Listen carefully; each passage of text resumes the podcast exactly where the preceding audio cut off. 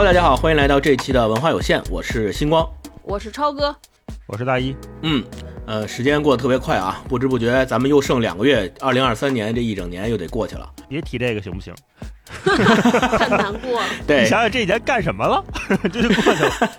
对，啊，那这个十月其实对于文化有限来说，还是有两个比较特殊的时间节点。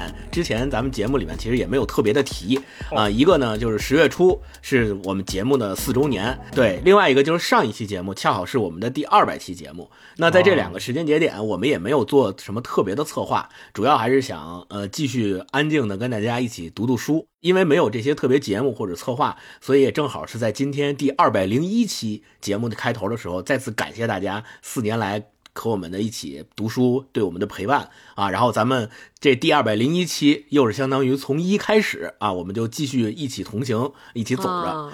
嗯，哎呦，你说这我都没想到，这可能就是上岁数了不愿意过生日。这我正准备说，这就跟老夫老妻一样，说嗨，过什么纪念日？这干啥？嗯，但星光说的有道理，就是还是感谢大家嘛。我们这做了二百期，要是没有大家的鼓励，我们估计也坚持不到今天。是，没错，这可能是我们仨上过最长的班了，对不对？嗯嗯，是是，那怎么从一开始呢？就咱们就说回到今天这期节目咱们的选题。呃，咱们在节目里啊，我看了一下，进入到十月份以后，我们的节目就没有读过小说。你看，我们进到十月份的第一期，咱们是读的这个意大利国宝级作家普利莫·莱维的《奥斯维辛三部曲》里面那个被淹没与被拯救的。对吧？这个是非虚构作品，也不是小说。那呃，还咱们还读了刘亮程老师的散文集《一个人的村庄》，也不是小说。呃，还有上一期迈克尔波伦的《杂食者的两难》，这个呢也是非虚构的，偏向于科学调查或者说科普的作品。然后再往前倒一期，在九月份的时候，咱们才读的是大头马老师的那个小说集《国王的游戏》。所以呢，今天呢，我们就重新回到这个小说集，我们再来读一读小说。呃，咱们今天。这一期读的是杨之涵的小说集《一团坚冰》，那这个作品呢，也已经入选了今年的第六届宝珀理想国文学奖的决选名单，是五部入选作品之一。而且这部书的这个宣传我还挺感兴趣的，他写的是继班宇和双雪涛之后东北文艺复兴的接力书写，但是我就发现我们在读的过程当中其实没有很明显或者很浓厚的东北味儿，这个也是我们今天节目提出的问题之一。我们接下来呢会带着这个问题一起来读这本《一团坚冰》。那首先我们请大老师来给我们介绍一下这本书的主要内容，它到底写了哪些故事？嗯嗯，好。呃，关于出版社对这本书的宣传，我其实还有一点自己的想法。我觉得他说这个接力啊，会给我们一个我我不知道是错觉还是什么样异样的期待。因为这几年我们再说读东北，总会觉得有点好像有点过时。我不知道你们会不会有这样的感觉，甚至会有点嗯厌倦。看的有点多了，而且以前我们也都说嘛，看东北疲劳嘛，情绪也不太对了。就是以前我们看东北的那个情绪和现在比，就是我觉得大家好像都进入了那个东北状态。那我其实不太想看你怎么描述我烂糟的生活这事儿，对 对每个人来说有点太具体，太具体之后他就很难再成为更多人消遣的娱乐的方式了。所以你说让他去接力。这几个作家呢，还是怎么样？如果从销售的角度讲，哈，确实你你能让大家迅速的理解这本书在写什么。但是，真正我们说今天聊这本书，我觉得他笔下写的这一片土地，甭管是不是东北，或者说跟东北的关联性有多强，他肯定跟我们以往读过去那几年以为的那样的东北故事不太一样，哈。对，没错。那说回这本书，它是一本小说集，里边一共有九篇小说。大概是两到三个中篇，然后六七个短篇这样子啊。那这九个故事呢，基本也没有什么关联，都是相互独立的，也可以大家跳着看，也不影响。那有关于一家人因为感情、债务、畸形的欲望相互仇杀的，也有青春期少女逃学的，马戏团驯兽师谈恋爱的，也有这种在餐馆里的一个像呃隐居深山的武林高手一般的大厨对待一个特殊时刻的，对，等等这些故事，它。呃，写的面很多，他没有光是比如只写都市白领，还是只写下岗工人，还是只写年轻一代，他他其实都在用不同的方式去讲故事。那一团坚冰这个名字就是其中的一篇中篇，就最后一篇中篇的名字，他拿回来作为整本书的标题。那当然，一团坚冰这个意象，我们一会儿也可以再聊一下，我觉得还挺有趣的哈。当然，我们说杨之涵这本书的作者，他本身就是东北人，那他写的故事也都发生自然而然发生在大部分时间是天寒地冻的地方。我们刚才也说，如果拿这个东北的坐标去进行比较的话，它并没有像过去我们读的那么的具体，它没有写太多，比如说关于厂房啊，关于什么这些下岗啊这样的下岗，嗯，呃，特别一看这个词儿就属于这片土地的意向。我觉得他对对对对，他反而退后了一步去写这个，可以我们一会儿再说。但是他这个天寒地冻是一脉相承的，也是这本书 给我看起来的感觉，就天气环境是冷的，尤其是在还有一篇就是大四中年无雪那一篇里面嘛，那个主人公就一直在庙里扫扫雪，是对，然后水漫蓝桥那一集里面，厨师做的是雪衣豆沙，那个雪就是下雪的雪，然后东北名菜嘛，然后里边还有嗯泡澡。这个泡澡也是我们能看到东北的文化符号之一，然后还有这个在大雪天来避雪的人啊，等等等等，这些是天寒地冻是一脉相承。另外一个冷也是这本书散发出来气质，就是人和人之间关系的冷，由主观不信任带来的冷，比如 Rebecca 那一集，对吧？他是一个讲，呃，一个热衷于发朋友圈的年轻人，他是怎么一步一步，好像呃，通过感情的变化，他抑郁了，还是他变化了，他最后选择了一个不一样的人生？那四个人之间的感情是不可信的，是冷冰冰的。然后也有那种绝对无法理解、互相互相制衡带来的冷，比如说那个虎坟那一篇里面，我就说驯兽员有讲驯兽员的故事。你看上去是个谈恋爱的故事，可是更确凿的，我们看起来那个主角更像是那个老虎是主角，就是嗯，他其中有一句我觉得极其的精准，就是那那个外行问他们说你们在你们是做什么？他说我们是把虎训成狗，这整个嗯就这一句话就极其的残酷。你甭管你原来是一个多么威风的一个什么物种，你在这儿你也得给我盘着，给我握着，我把你训成狗。然后最后这本、嗯这个小说里面后面还有一句就更残酷，一会儿分享的时候再说。虎已经不是狗了，就更残酷。我觉得这种跨物种之间的交流不理解，就是这里面的那两个驯兽师嘛，一个一个是跟老虎有长期的感情，另外一个是新来的，但是后来又发生了一些意外。它不光是人和人之间的感情的羁绊，人和动物之间，它也有感情之间的互相渴望，对，对想得到又渴望得到，又得到不了，然后甚至你又知道，明明这两个物种不可能有真情实感的交流，就是我们理解那种深入交流吧，但是嗯他还是在去写，再去接近这样的关系。我觉得这是《一团尖兵》里面所有的这九篇故事里面都统一指向的一个，就是人和人，就是人人与人之间的关系关系的问题。对对对，这些人就像在一团冰里面无法接近、无法取暖，彼此都冻住了，但是他们之间又有那种无法斩断的亲情、爱情，然后和不知道能不能等来的人，有不知道是不是永远势不两立的人，不知道永远能不能互相理解的人，这些拉扯嗯。是让让我看起来非常吸引我的地方。而且很多篇故事我们都看了很多遍，甚至咱们在群里还在嗯。讨论每个人的动机，对吧？是，就第一篇连环收脚里面那篇故事，应该是嗯我最喜欢的一篇，因为他写的太好了。我们不光在把它看一个需要结果、结局的文学故事来看，而是说我们三个人愿意特别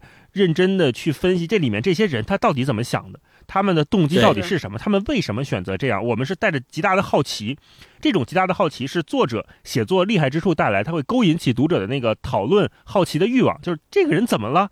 他他想，我们想知道，我们想补完那些，所以这也证明了那个观点，就是好故事不怕剧透的。所以在看到第二三遍的时候，嗯、我我还发现了一个特别有意思的巧合，也不知道是不是作者的有意为之哈，就跟大家分享，也是关于这本书的一个小细节，就是这本书里面的好几个名字，杨志涵都用了“吴”这个字给角色取名字。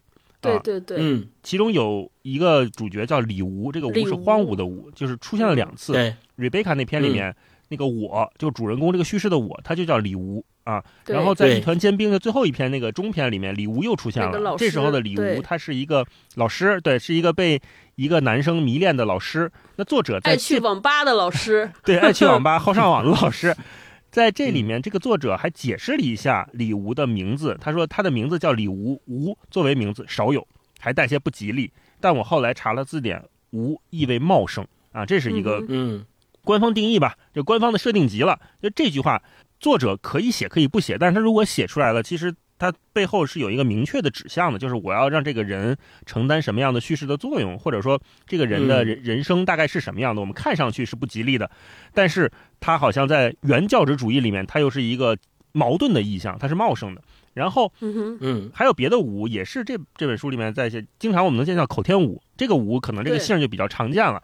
呃，Rebecca 里面那个跟 Rebecca 谈恋爱的中年男人，对，是叫老吴。然后在一团尖兵里面也是这个我叙叙事者，我又换过来，这个叙事者变成我了，我人家叫我小吴，就是叫我吴，因为这个名字里面带荒芜的吴这个字啊，的确很少见，所以一下就会让我们作为读者印象深刻，说，哎，这个人的名字有点意思。我们之前聊过苏芳老师的《暴雨下的病房》里面也是，对吧？女主男主的名字都是始终贯穿的，所以我们能读到是每一篇都是关于他们的故事。我们把不管是李吴还是老吴这些名字放在一起，结合这个书名《一团坚冰》。我们看故事的时候，就会感觉所有人一是被冻住了，二是觉得都非常迟缓，三是觉得都无法做出改变。还有一层意思就是什么是冰？冰是会化的，冰是早晚都会化的，化了之后是水，一切也就都没了，都蒸发了。对，所以曾经是那么坚硬的东西，最后不管怎么样，它都会走向虚无，走向荒芜。这个也许是这本书，它可以把它叫做彩蛋也好，可以把它叫做暗线也好，它都是一个我们作为读者看起来会觉得，哎，好像还挺有趣的小设定。嗯嗯，这本书里面有很多地方是有这样的巧思在的。我们看的时候就像解谜一样，会觉得哎挺好玩，挺有趣。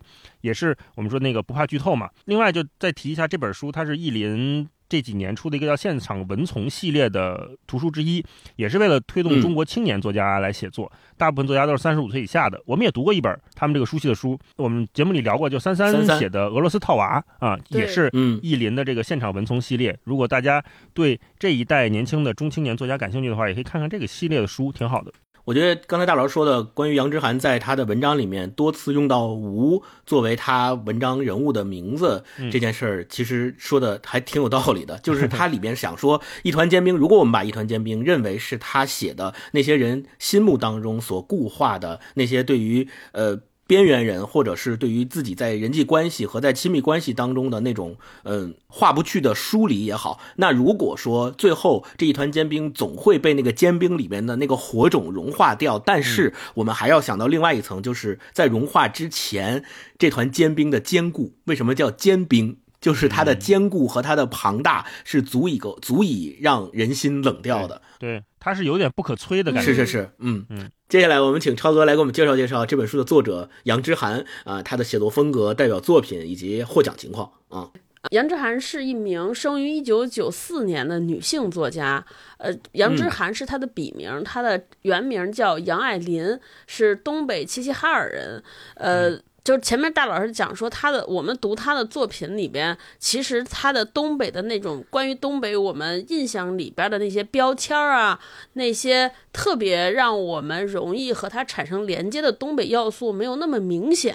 我个人分析，我觉得也和他的成长有关系。他他是出生在东北，但是后来更大段的时间其实是在南方，所以我觉得他就是对。你看他上学好像是在杭州。然后后来他的工作也都在南方，所以他看东北，我觉得那个距离，还有是站在一个南方生活者的视角再看东北，我觉得这段距离关系有可能是造成他书写的东北和我们以前看到的东北挺大不同的，可能有关系，这是我瞎推测的啊。嗯。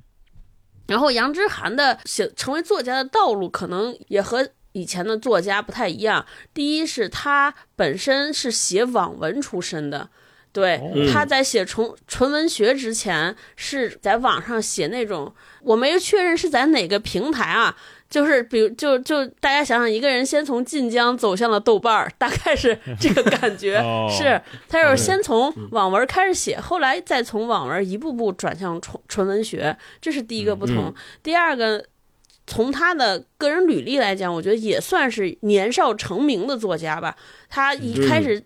一进入这个纯文学写作的领域之后，其实他就比较顺利。他首先他的很多作品在人民文学呀、花城这些重磅的期刊上都发表过，呃，他得的奖项也很多。我还查了查，萧红青年文学奖，这是一个黑龙江省省内的这么一个呃举办的这么一个文学奖，然后就是一步步是从省内走向了省外，可能满希望他以后还能走向国际吧，哼。然后有这个获得过中山之。星年度青年佳作奖，就这这个中山之星文学奖呢，是就可能喜欢文学的稍微年龄大一点的朋友们应该都知道，中山杂志社是特别早的，大概是改革开放之后创刊的这个大型的文学刊物之一。这个中山之星文学奖呢，里边走出过很多我们节目聊过的作家，比如说郑在欢。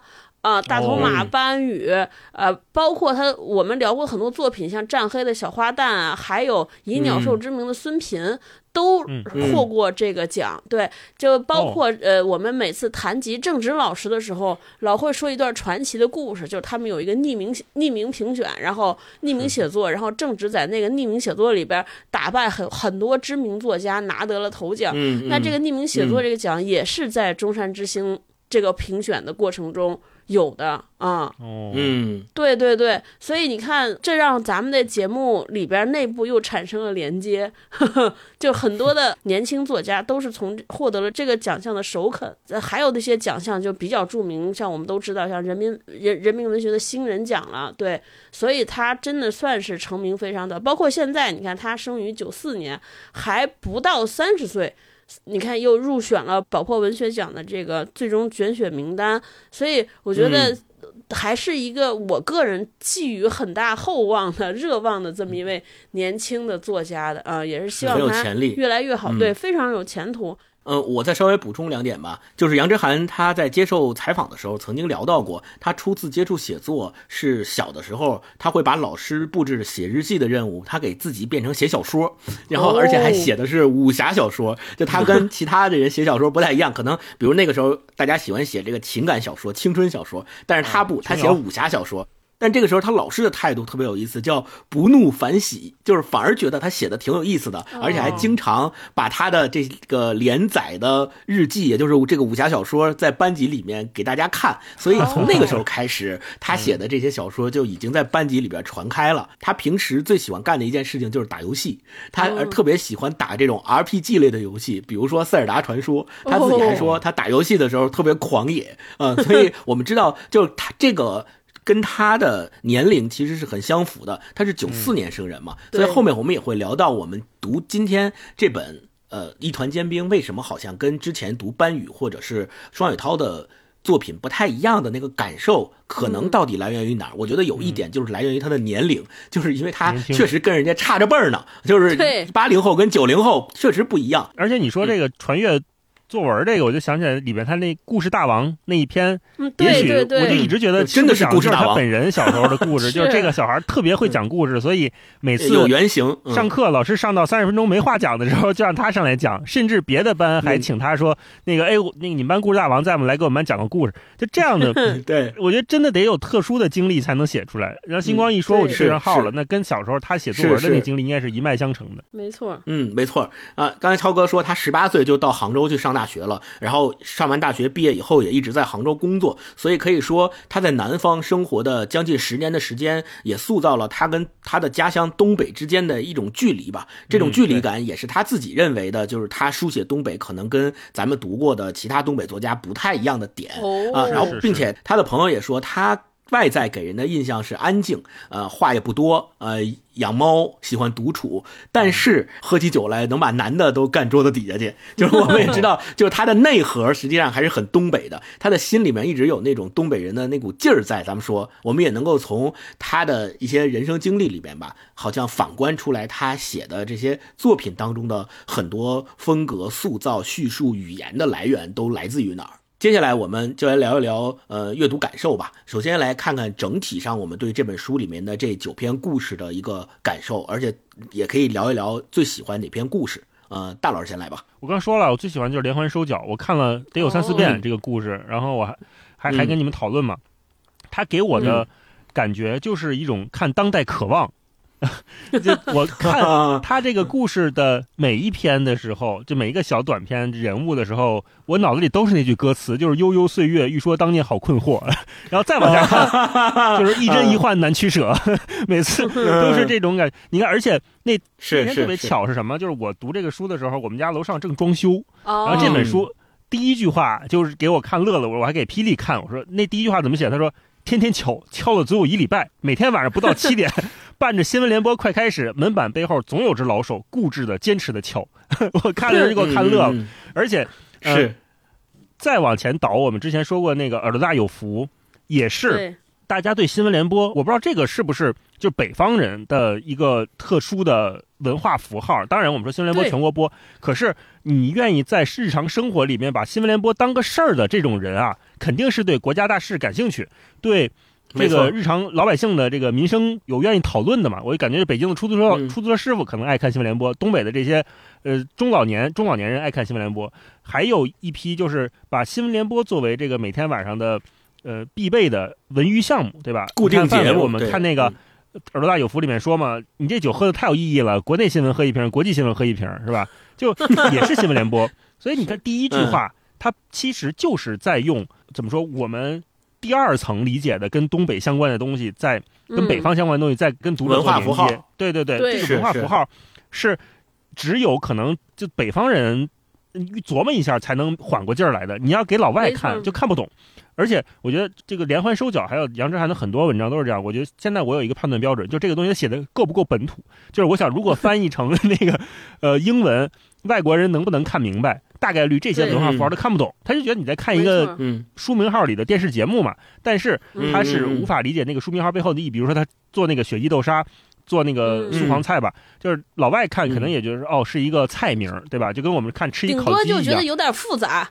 对，有点复杂，嗯有点费事。对。翻译成英文，要想一定要让老外理解，必须要在这段下面有一个大段的注释，注释说新闻联播对于中国人，尤其是北方人的一个巨大影响。每天七点半准时看，是一个类似于美国的什么什么脱口秀之类的一个节目 啊，脱口秀美国人可能才能 get 到。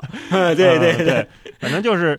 就看这第一句，我就喜欢上这一篇文章了。然后再往后就是他奶奶敲门，我就不多说了。就这里面，呃我为什么说喜欢连环收缴？每个人都有自己的性格，更关键的就是我看的时候，有的时候不寒而栗。我觉得我认识他们这里面的所有人，是是是，我觉得我哦再往过去倒，比如十年、二十年，我回到我的小时候，因为我奶奶就是东北人，我爷爷奶奶都是东北人，所以我嗯一直觉得他们里面的很多性格，他们的很多说与不说之间的取舍，就是那句歌词，就一真一幻难取舍，就就是《渴望》里面在表达的那一代中国人，甚至中国东北东北老人的状态。他让我甚至进入一种恐惧里面，就是那种人情、亲情、爱情、仇恨之间的相互缠绕，我就像看一个漩涡一样，一旦被卷进去之后，你一点办法也没有。就我们讨论过那里面的所有人的动机，你会发现你找不着头儿。就我还问你俩，就是这事儿到底最根儿上坏在哪儿？对该我们每个人都在谁都在找那个呃对，到底怨谁？生活的那个线头，让我们无法理解这件事情怎么就一步一步，最后造成如此大的一个悲剧，两家人相互仇杀。但是你从仇杀最后的结果再往前推，一步一步又是那么的合情合理。这件事情让嗯所有人都觉得很诧异，又觉得无比真实，然后无比恐惧。就是那个大环境时时刻刻在敲打着我，敲打着我自己，就像 开头的新闻联播一样，就像邻居对那个刚放出来的燕来臣嘀嘀咕咕一样，就像你当着外人面，嗯。迟敏壮着胆子跟他老婆刘兰说了一句话，说拿上点肉一样，后面一定还得跟一句，就是迟敏也知道这个壮胆子这事儿是当着外人的时候，刘兰比较给面子，他得补这么一句，就否则他在家里是一个剧内的人，迟敏是个男的嘛，就刘兰是他老婆，嗯所以最坑节儿的就是那句话，就是迟敏其实也知道，壮着胆子说，当着人的时候，刘兰比较给面子。最坑节儿的就是那个当着人，当着人的时候，这些人要怎么样？这就意味着你的生活不光是给自己过的，你的生活是带有展示功能的，是带有社会属性的，有两面儿是带有你就算不给咱家光宗耀祖，你也得让咱不觉得丢人的这种职责在的。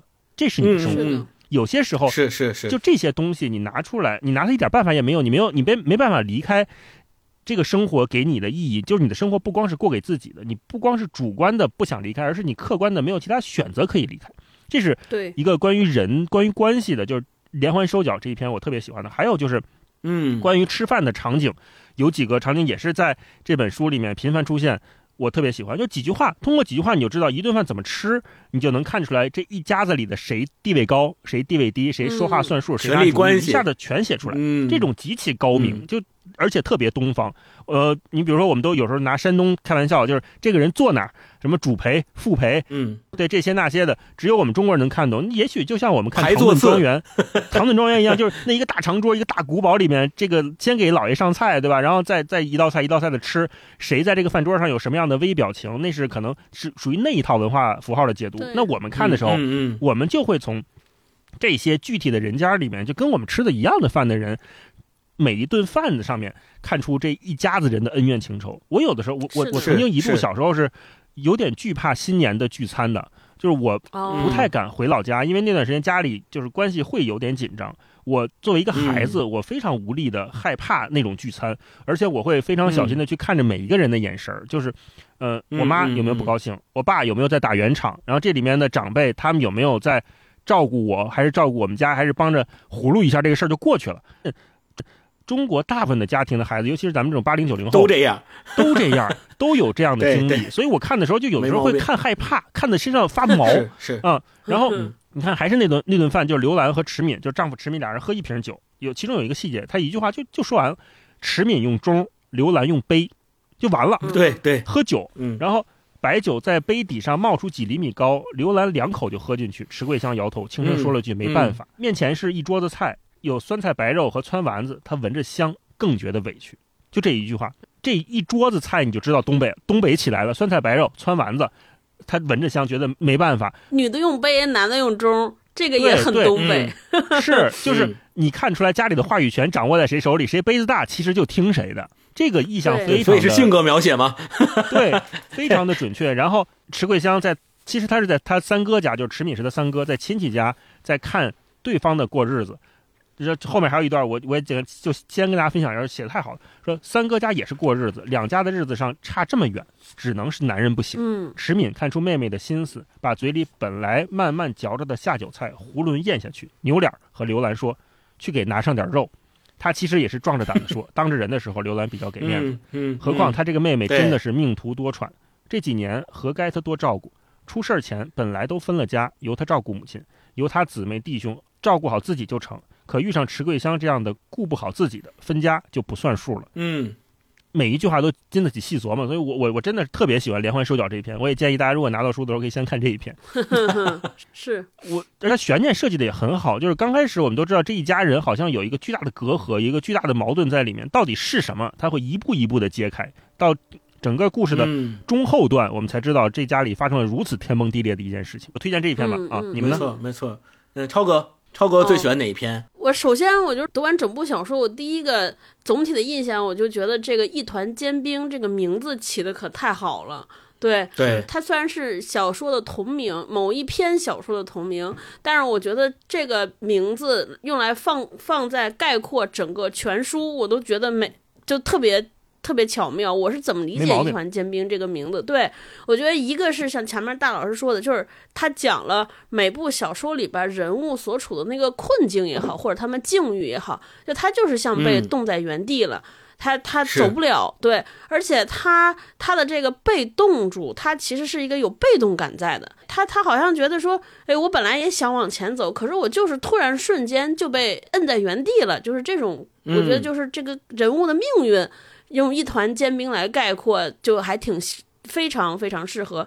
第二个是，我觉得它的每一个故事的内核也很像，因为刚才我们我们都都认为说，它其实每一个故事都在写人和人之间复杂的关系，所以它这个复杂关系的视角就特别像是我们一个人站在外边看那一团被冻住的冰，因为冰其实是晶莹剔透的嘛，所以它即便被冻住，但它里边很多裂缝啊、细纹啊那些纹路，包括里边被冻住一个小东西，我们都能看得特别清楚。啊、特别像这些故事里边的关系，你就是细枝末节。虽然我们不在里，但依然能够洞悉这里边所有所有的细节。对，主要而且还有很多的家庭关系。可能如果不是在冰，不是在被冻住的那个场景之下，我们很难这么具象的感觉到，我，看似一团和气的这些家庭里边有这么多线头，有这么多裂缝也好，就下戏也好，我觉得都如果不是通过观察冰，有的时候我们很难这么这么具体直观的看见。对，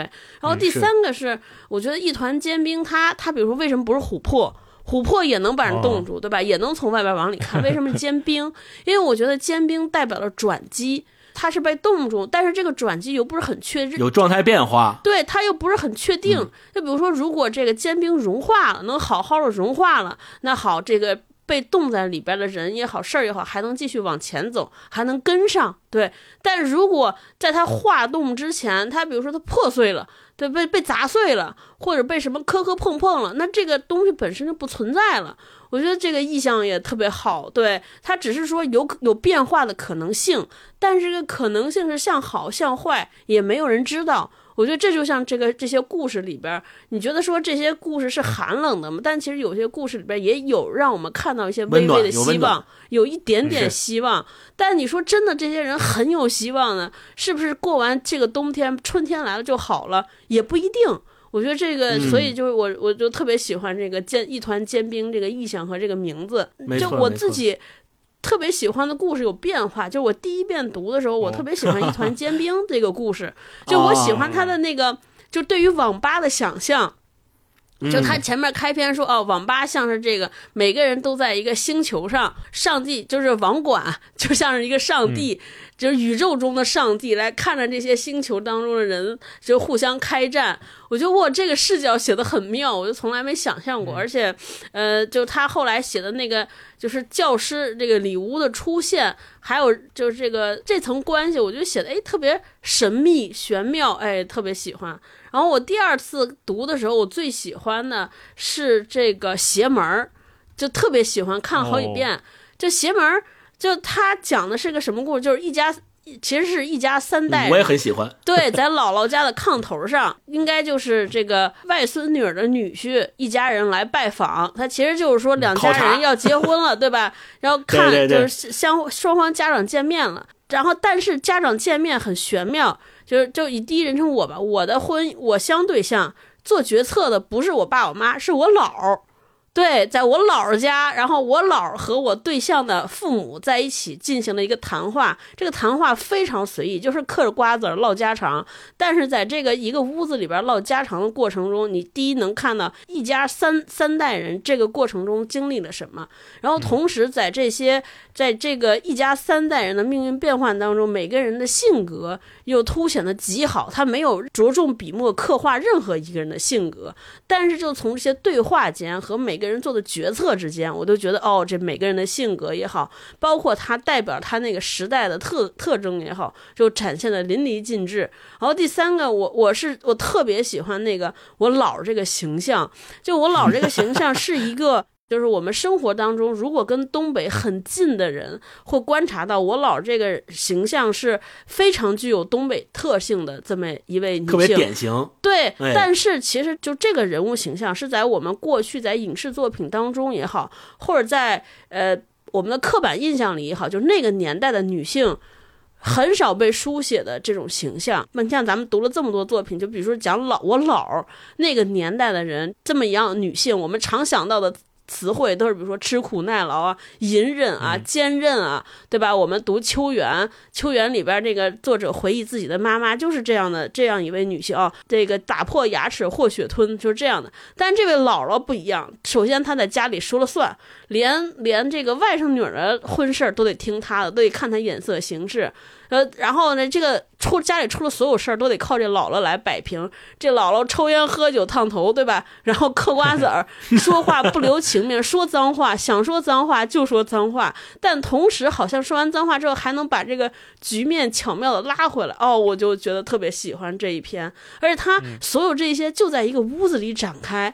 然后屋子之外所有的事情其实都是需要我们的想象来，我就觉得啊好来劲啊！我就觉得把它拍成一部电影也好，一个剧也好，肯定那个张力十足。看了在这儿大家嗑瓜子唠闲篇儿，但其实这个话里边那些机锋，那个场地里边的紧张，每个人各自又心怀小九九，哎呀，我就觉得特别好。对你说这个就让我想起大鹏拍那个电影《吉祥如意》，嗯，对，基本上就在一个场景里，就在一个炕头里边，一家人说话。这件事儿，但是就能让所有人看都贼揪心。是的，是的，是的。说着说着打起来了，是是，对对，那也是非常典型的。家庭聚餐的方式是是是，星光的？你喜欢你喜欢哪你喜欢哪篇？呃，我先说说我读这个整本小说的整体感受吧。就是首先作为故事来说，我觉得它这些故事都特别好看，这个它能够不断的牵引着我去读下去，这个非常重要。这是第一点。第二点就是它里面会有很多我觉得很特别或者说经过设计的写法，比如说连环手脚那篇就是非常非常。特别的 P O V 式的写法，就是 Point of View，就是叫试点人物写作法。对这种这种写作手法，其实我们见过，在《权力的游戏》原著里面，其实。呃，这个阿尔马丁他就是这么写的，他把每一个人物对同一件事情的不同视角一个一个来叙述。先说他对这个 A 事件的看法和视角，再从 B 的视角再说一遍这个同样的 A 事件，再从 C 的视角再说一遍。这种写法的一个好处就是，它可以在一个上帝视角比较好的掌控对这个事情。里面的这种枝枝蔓蔓和细节的把握，他什么时候把这个细节添加进去，什么时候把这个细节删掉，其实都是非常灵活的。他对这种情节的发展和补充会带来比较大的便利，而且我们在读的时候也会有这种感受。他的这情节是一点一点递进的。第一个人叙述的时候，只是这个事情全貌的一小部分；到第二个人你就补上一点，第三个人又补上一点，第四个人又补上一点，到最后写完你才能够知道整个事情百分之百的全貌。有点像这种抽丝剥茧的侦探。看小说那种感觉，我读这个连环手脚读出了一点这个感受啊。然后另外就是它每一个故事当中会有很多比较明显的呼应和闭环，比如说水漫蓝桥那一篇，就老板娘给他那个饭店起名叫蓝桥。这个小说的题目叫水漫蓝桥，是来自于二人转的一个曲目。啊，老板娘起给饭店起名叫蓝桥，是因为她喜欢看那个电影《魂断蓝桥》。对，所以本身《魂断蓝桥》这个外国电影，它讲的也是一个关于这个失散和等待的这么一个故事。那他这个小说讲的也是这么一个故事，所以在这个过程中，通过蓝桥这个名字，就把这些故事连接在一起了。所以这个是非常有呼应和闭环的感受的。另外还有就是他人物和人物之间的关系啊，会有对照。比如说，我们会发现，在同一篇小说里面，他会同时写两组人，这两组人实际上是互为对照的。就是一组人，他可能是有发生悲剧的那一组，但是同样作为叙述者的我们，其实是没有发生悲剧，但是我跟他之间的关系好像跟发生悲剧那一组人的关系是差不多的。比如说《故事大王》那一篇就是这样，还有那个瑞贝卡这一篇也是这样。瑞瑞贝卡是他自己。呃，因为人际关系等等，因为孤独，因为不被人接纳，融入不进大家的圈子，即使他八年如一日，每天都发朋友圈，那也没用。他最后还是选择了这个轻生这条路。但是我们看这篇文章里的叙述者，其实这个叙述者跟他的那个朋友之间的关系，也有点像。瑞瑞贝卡那个关系就是有点若即若离，有点若有若无。他本身其实也是一个生活当中的旁观者，或者说也没有深入的融入到身边朋友的生活当中去。但你看他其实就没有像瑞贝卡一样走上轻生这条道路。那其实这个两者之间也是有人物关系之间的对照。然后第三点就是，我觉得他的语言是非常特别的，就你读起来吧，有很多地方是让你有可以细品的。就 你你很多时候你。反复的读一两句话，你就觉得哎，这两两句话写的真到位，写的真好。就寥寥数语就能把一个人的性格、一个人的行为、行动联系在一起，呈现在你面前，而且语感特别好，就特别会写对话。刚才超哥提到的那个讲我姥那一篇的，就是一个对话的典范。全篇有很多对话，但是他没有用那个。引号的方式把它引引起来，就是这么写，就是把那个对话，把他的行为，把谁和谁之间的那个动作都放在锅里面去写。但是写出来之后，让你感受到的就是那个在同一个房间里面发生的那个热火朝天的谈话的氛围，特别好。第四点就是咱们前面也提到了，所谓的这个文章和写作，包括人物关系之间的那个内核，就是我一直觉得一团坚冰的呃。小说集里面的所有文章，它的表达的内核都让你有一种压抑的成分。这种压抑，是的，呃，它有些是来自于故事发生的地点，比如超哥前面提到的那个网吧，本身就是地下的网吧，对吧？本身就给人一种压抑的感觉。然后还有来自于咱们提到的人际关系，或者说亲人朋友之间的那种冷暖，比如说里面有婆媳关系、兄妹关系、姑嫂关系，还有同学关系，包括上一代和下一代，对吧？这些人在遇到人生难题的时候。怎么去保存自己的尊严？他怎么在穷苦的生活里面去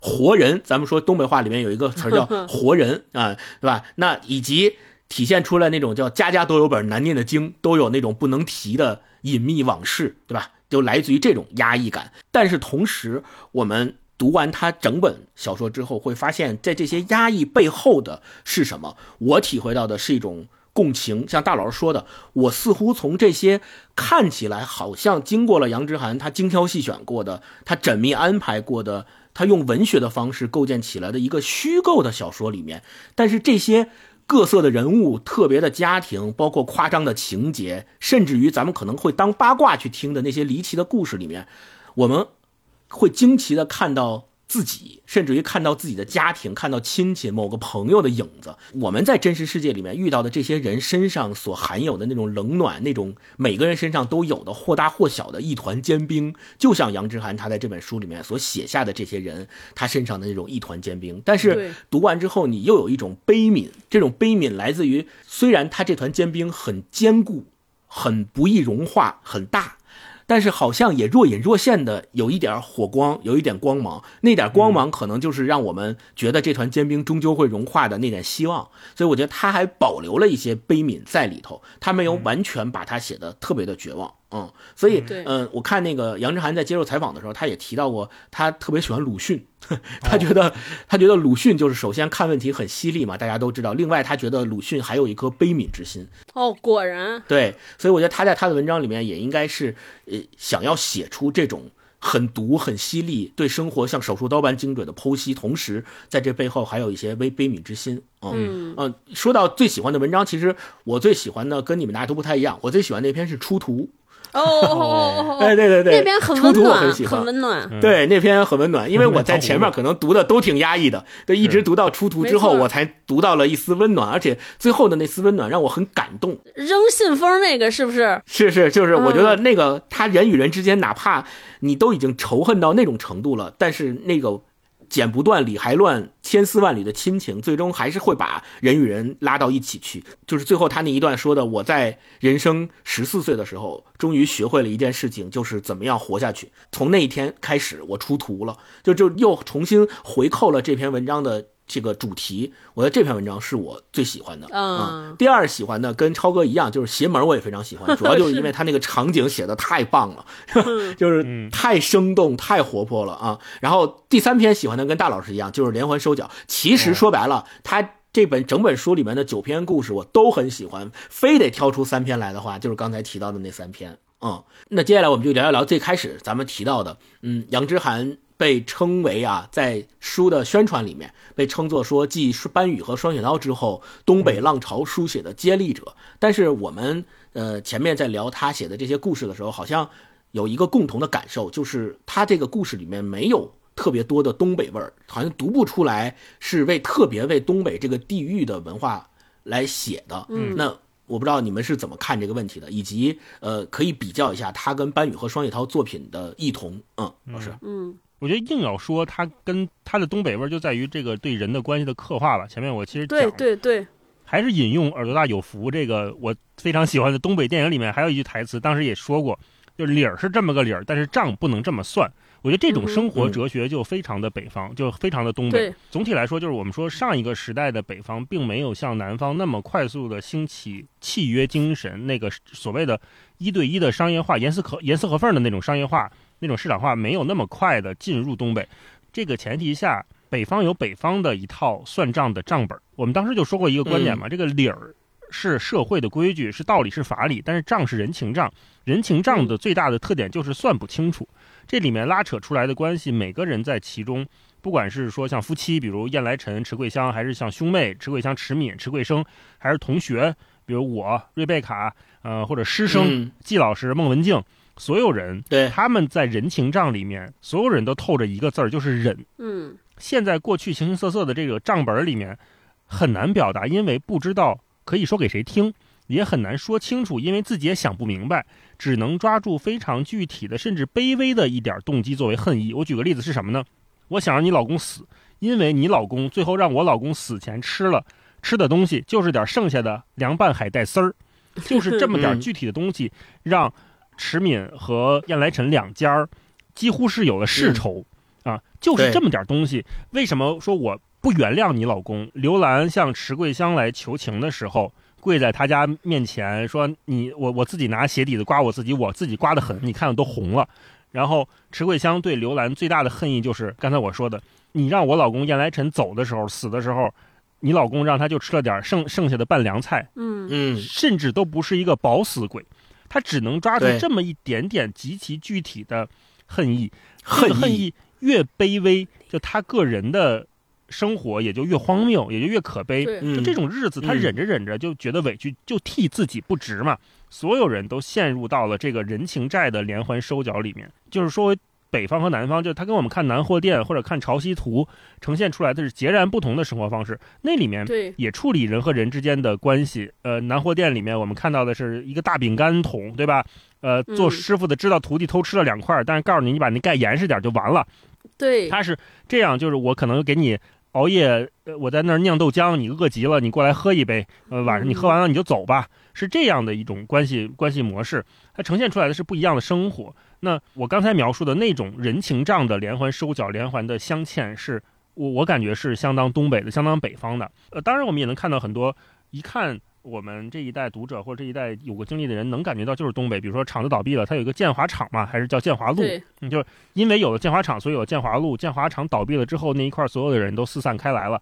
然后，比如我们看到的一些招牌菜，在那个呃厨子那一集里面有那个茄子炖鲶鱼、牛肉段儿，然后苏黄菜什么这些，我们一看就知道是东北菜 啊。还有就是东北的浪漫方式，不明说，但是我对你好，我照应你，我懂你，就哥们儿你来了，咱费多大劲也给你做一顿雪衣豆沙，这个是特别 爽快的，有点侠义感的地方，这也是按起来我觉得挺爽快的部分。还有就是泡澡，他们有很多地方都是在澡堂子里的对话发生的，是也很东北。你说搓澡，我们就会想到这是属于东北的洗浴文化，是吧？没错，嗯，所以，相比我们过去看到的这一些东北的小说也好、电影电视剧也好，我觉得《一团结冰》它就写到了文学的第二个阶段，就它没有迷恋故事本身，即便我们知道结果，看完了还可以再回头去看这群人生活的样子，再看他们的日常。他的日常起居，这是另外一种呈现方式。就他没有用什么特别庞大的意象做指做指引啊、这个庞大不光是说我们嗯看以前作家会写，就是他把厂房比喻成尸体，对吧？呃，这个嗯厂房像像一具尸体一样趴在那儿，然后包括病床上的父亲那个吱吱呀呀腐败的身体，呃，其实也是这种父权落寞的比喻或者那种宏大的比喻落寞掉了。呃，在《一团煎饼》里面，并没有用这么明确的，我们一下能看清楚的指指向在做。当然，呃，我刚才说前面那种是非常直接的，但是随着读者的经验的丰富，读者的进步，大家都会在寻找下一代书写这一片土地的方式，就会有那么一些不那么严丝合缝的、不那么一定需要严格对位的东西在小说里面出现。这也是给下一代，我们不管是在东北的作家，还是在北方的，还是在南方作家的一个统一的挑战。大概率不会选择再像过去的三五年一样，那一代作家那么去写东北了。所以我们也说，就是东北给人的创作的节奏也是嗯在变化的，不管是在商业上，还是文学成就上，读者的反馈上，都会给下一代的笼统说吧，东北作家带来这种挑战。就我们聊过很多次，就以前我们看东北是看先进经验，后来看的是怎么跟时代相处，就会有这么乱七八糟的东西。那日常生活已经非常鸡飞狗跳了，我们每个人的生活都进入东北状态。那下一代作家他怎么再去描写那个东北？就是他能再从嗯东北里面给我们提供什么呢？到底要怎么写？就是我到底需不需要一个大明白告诉我过来跟我说，你看你这几年过得多不如意，多不容易，你这么多年努力工作了没有？工资涨了没有？我不需要一个大明白跟我说这个了，我接受不了。就我知道这是我的现实生活，但是我不想听。面临这种挑战的时候，作家应该怎么去写？呃，就要不然你就是读者可能会流失流失掉，要么你可能是自己写着写着就觉得没劲了。嗯杨志涵的嗯东西，如果你不仔细看，你看不出东北没有关系，非常好，说明他是进入了另外一种写作的状态。但是如果你能看出来，呃，他在写的恰巧是这里的话，那就说明我们跟这个作品产生了更强的连接，他还是在写一个一个人。嗯，那我觉得如果接下来的出版商或者是这些编辑们对作者更有信心的话，不一定要再去贴东北文艺复兴这个标签，不一定要去贴是。东北什么什么作家的继承什么这样的标签去去是是是。做宣传。嗯，没错，嗯嗯嗯。嗯，超哥呢？超哥怎么看？两批作家在对待东北，就是他们在处理东北这个素材的时候，它的那个作用是不一样的。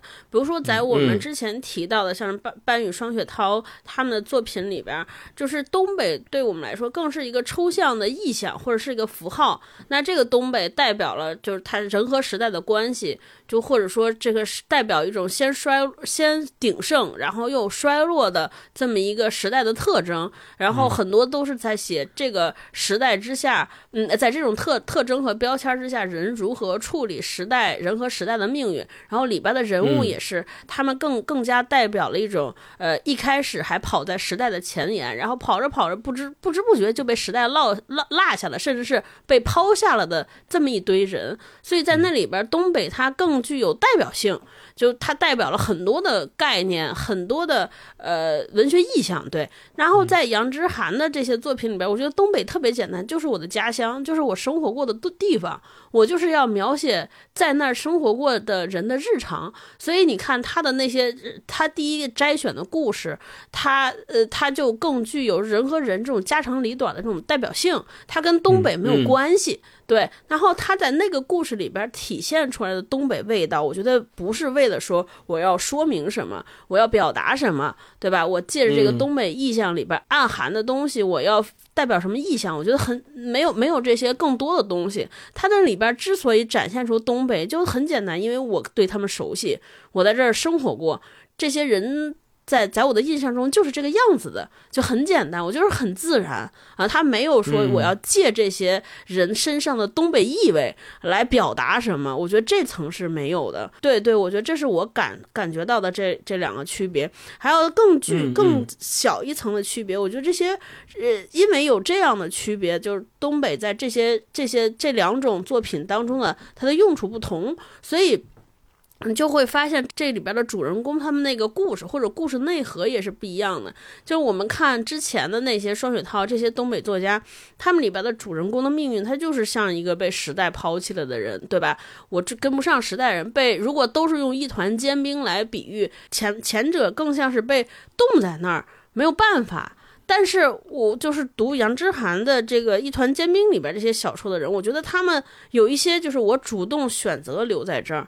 对吧？你看，我们讲那个那个驯兽员，驯兽员他明明知道马戏团的这个生意就不行了，对吧？包括呃主角话剧团也落寞了，但是我完全很多人都可以转行干别，但我没有啊，我我就选择留在这儿。包括呃瑞贝卡也是说，你看跟我们干这行的，呃很多人都觉得哎，在朋友圈里边说这些没用，但是我还愿意发一个朋友圈，然后我知道。我帮我妈卖这个保健品会被人们笑话，对吧？搞安利的嘛，对吧？对。但但是我我觉得我我要应该做。还有前面星光特别喜欢那篇小说，主人公特别小就帮他妈出去卖糖葫芦。我觉得这些人就是你看他的生活，他选择的生活方式，呃，跟。身边主流的人都不一样，你可以说他是脱节了、落伍了，或者是他代表的是穷困潦倒、不得已。但我觉得他在这里边还是有一些自主性在的，他就是哎主动选择我停在这儿啊，思考我的生活。这所以我觉得这里边的人物，他的那个给我感觉的那个力量感更强一些。就前面的前面那些故事很多是无可奈何，我人要。呃，没办法打起精神来应对突然出现在我生活中的变故。那我觉得后边的这些人，他是主动的，无论他是因为他的呃主动造成生活的失序也好，还是怎么也好，我觉得他就是他的那个那个主动性，我都看得更详细。因为主动，所以你就觉得这些人很有力量啊！我来处理，我我愿意来面对生活中的失序。我想主动来处理，可能我的选择方式不对，我的方法不对，但没没关系。我想主动为生活找到出路啊，比如那个驯兽师的出走啊、远走，包括燕来臣回来说我要把你们全家都干了，这是我在他是这些小说里边。读到的不一样的感觉，嗯，还有一点我想说的是，就延续大老师说的，就是这些这些他，因为他在写，就是东北就是作家本身的一个生长过的家乡，所以他对这些人的感情，我觉得是真的也是挺复杂的。呃，一一方面你会觉得这些人很可爱，你就看他塑造的这些人，就是那种比如说。东北有一个特别东北的现象啊，就我自己观察到的，我不知道是不是南方也有，就是东北人对这个面子和里子这个关系的处理，我觉得这也非常东北。你看大老师前面讲那个刘兰，平时吃饭的时候天天骂丈夫，说男人不行，一家才是怎么样的，对吧？她也看不上她老公，但是她老公出事儿了之后，她反倒出去搭救她老公，对，奔走相告，什么都干了。那是是是，就是他他完全放在，按道理说用让我们用常理推测说，你看一男的这么不行，你应该就他他他进去才好呢，对呀。结果但但是你看他追求的是说我这个在外人面前，我们这个家在外人眼里不能倒啊。对，就是那三个字，当着人的时候得怎么样？是是是是是是，我觉得这个当着人的时候也真的是特别东北啊。还有还有一件我也觉得特别东北的，就是厨师，就就蓝桥那蓝桥饭店那一篇里边，就这是我观察到的身边人给一个挺有意思现，我觉得东北人在表达能力上真的非常会说。就这个，他他他会说，他跟我们以前中国传统文化，我们固有的那种说，行，就就我们老觉得是这个人特会说，不是一个好事，不太爱表达。这个东北文化和我们的不太一样。我经常在饭桌上，因为我们家好多亲戚是东北人嘛，我经常听他们说话的时候，我都想说，妈呀，就是我觉得有一些话，是我不好意思在公众场合说出口的。啊，就是比如说，哎，我公然宣称是，你像那个厨师里边说，你就相信你男人吧。我觉得相信就是我们很多中国的家庭没办法跟另一个人说，你得相信，这种话不好意思，尤其老一辈人，他他们在谈论爱情。表达我对你的喜好、喜欢还是厌恶的这个上面那种直接，真的是非常东北，哼。但同时，就是又有一个特征，就是他可能话说的很好，但是办事儿就是另外一回事儿，也是那个里子和面子的关系。我觉得就像这些微微就是细微的这些特点，在这个小说里面到处都是淋漓尽致的，而且包括说那些三七话。点你呢？对对对，就是说这话，表面上看着是挺好听，你一细琢磨，哎，不是啊，就是咱们说的说就阴阳你嘛。啊！但是他们那个阴阳的话也能说得非常动听，我就觉得就是这些小点在这个小说集里边也是呃随处可见嘛，所以我觉得就是这是我我看到的他的东北。嗯，其实我觉得杨之涵笔下的东北，呃，首先来源于刚才最前面说到的，他跟东北的家乡之间一直保持着一段距离。对，这个距离既是时间上的，他十年一直生活在南方，也是地理上的，他生活在南方，自然而然只能在逢年过节的时候，一年可能也就一两次才能回到东北，回到家乡那个氛围和环境里。那他在一个跳脱的、相对远离的视角再去回看他生活过的。那个家乡发生的人和事儿，一定写出来的东西和一直生活在那儿的，比如说班宇、双雪涛他们从小就生长在呃，以及感受在沈阳那个地方，其实就不太一样。而且他本身杨之涵是齐齐哈尔人，齐齐哈尔是黑龙江，相对来说在地理位置上比沈阳更靠北。然后，并且就是因为这种距离感，造成了呃他在书写东北的时候。本身就和东北这个地方有一些距离，所以我们读起来可能也会读出这种距离感，就像说，哎，好像这个东北味儿不是那么浓郁啊，有这种感受的来源之一。然后第二点是，如果我们要谈到所谓的东北文学，那其实就可以。最早往前追溯，追溯到哪？追溯到杨之涵拿到过的萧红文学奖。对，其实萧红如果说是写东北的第一代作家的话，那再往下，其实你像池子子健那边，他也写过东北，写过内蒙，对吧？再往后才是八零后、九零后，以呃班宇、双雪涛、郑直为代表的九零后，以杨之涵为代表的这一代作家，他们写的东北。那我想，这三代人如果把它简单划归为三代的话，那这三代作家对东北的书写一定都是不同的。但是我们能体会出来的所谓的东北文学，我们现在都把它叫做对东北的书写，叫做东北文学。其实我们应该反过来对所谓什么叫东北文学，什么叫现当代语境下的东北，应该有一个重新的认识，而不仅仅局限在我们所读过的说班宇笔下的、双雪涛笔下的、郑直笔下写下的东北的那些故事才是东北。我觉得反而可能因为我们呃接触了。呃，班宇、双雪涛、郑直他们写的非常优秀的作品，渐渐的在我们心目当中，好像就形成了一种刻板印象。这种刻板印象就带来说，好像只有那样的东北，写那个下岗工人的故事的东北，写点犯罪的东北，写点萧瑟的这个厂房像尸体一样的这样的东北，写那个在下岗之后的困境，在生活中挣扎的边缘人的，在小酒馆里面点一个几毛钱的小菜，一直吃一天的那种。状态下的东北人和东北故事才是东北。就一旦我们形成这种刻板印象了，那我们今天再来读杨之涵的一团煎饼，我们自然而然的就会认为杨之涵的一团煎饼不那么东北，对吧？这个东北是带引号的，就是因为我们其实已经提前形成了对所谓。东北应该是怎么写的一个刻板印象。我觉得这个应该是通过今天咱们读杨之涵的这本《一团坚冰》有一个。转向，或者说有一个重新的改观。其实东北不是我们心目当中的某一个具体而言的刻板印象，它本身就应该是复杂的，本身就应该是丰富的。有像郑直、双雪涛写的东北，也有像杨之涵《一团坚冰》里面所写到的东北的故事。这是第二点。那第第三点，其实，嗯，我觉得杨之涵他把，其实这跟超哥说的有点相近，就是他已经把，呃。在我们的刻板印象当中已经被定型的东北，它跳脱出去，开始一个主体转换的过程，就是他把对东北故事的视角从一个。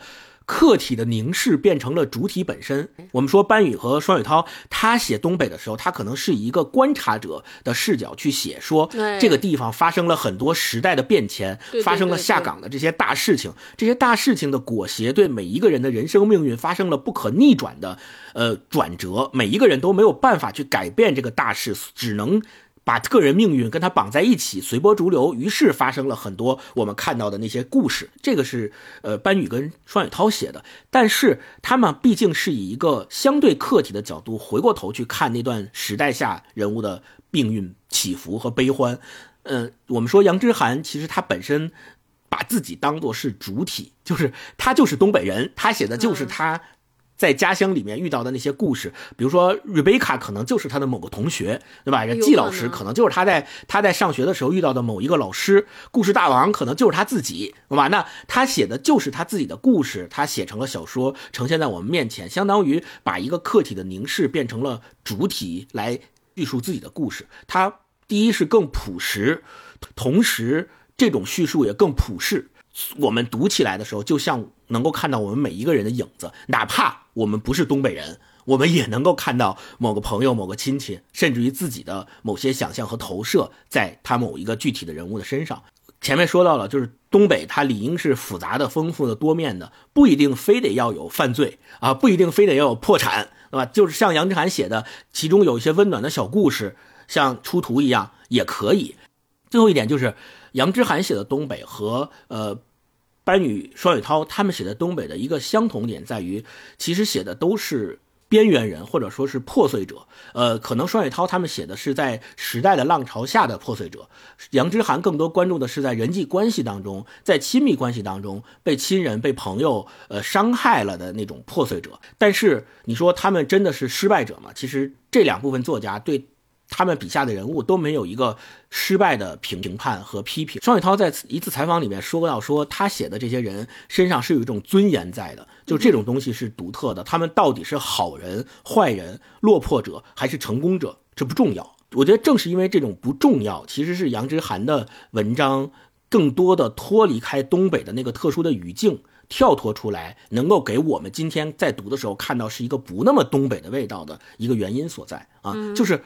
不重要，就哪怕你是好人、坏人、落魄者、成功者，不仅在东北那个地方有，他在全国各地，甚至全世界各地都有。对，那我们怎么去写他们的故事？我们怎么去评判他们？那我们怎么写他们身上的尊严？怎么去写他们的生活？这个其实是不那么东北的，也不需要那么东北的。我觉得杨之涵其实他写出了是这个，嗯，很重要。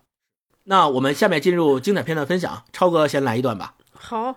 我先分享一段，就是《一团煎饼》里边我特别喜欢的对于网吧的描写，我给大家念一下。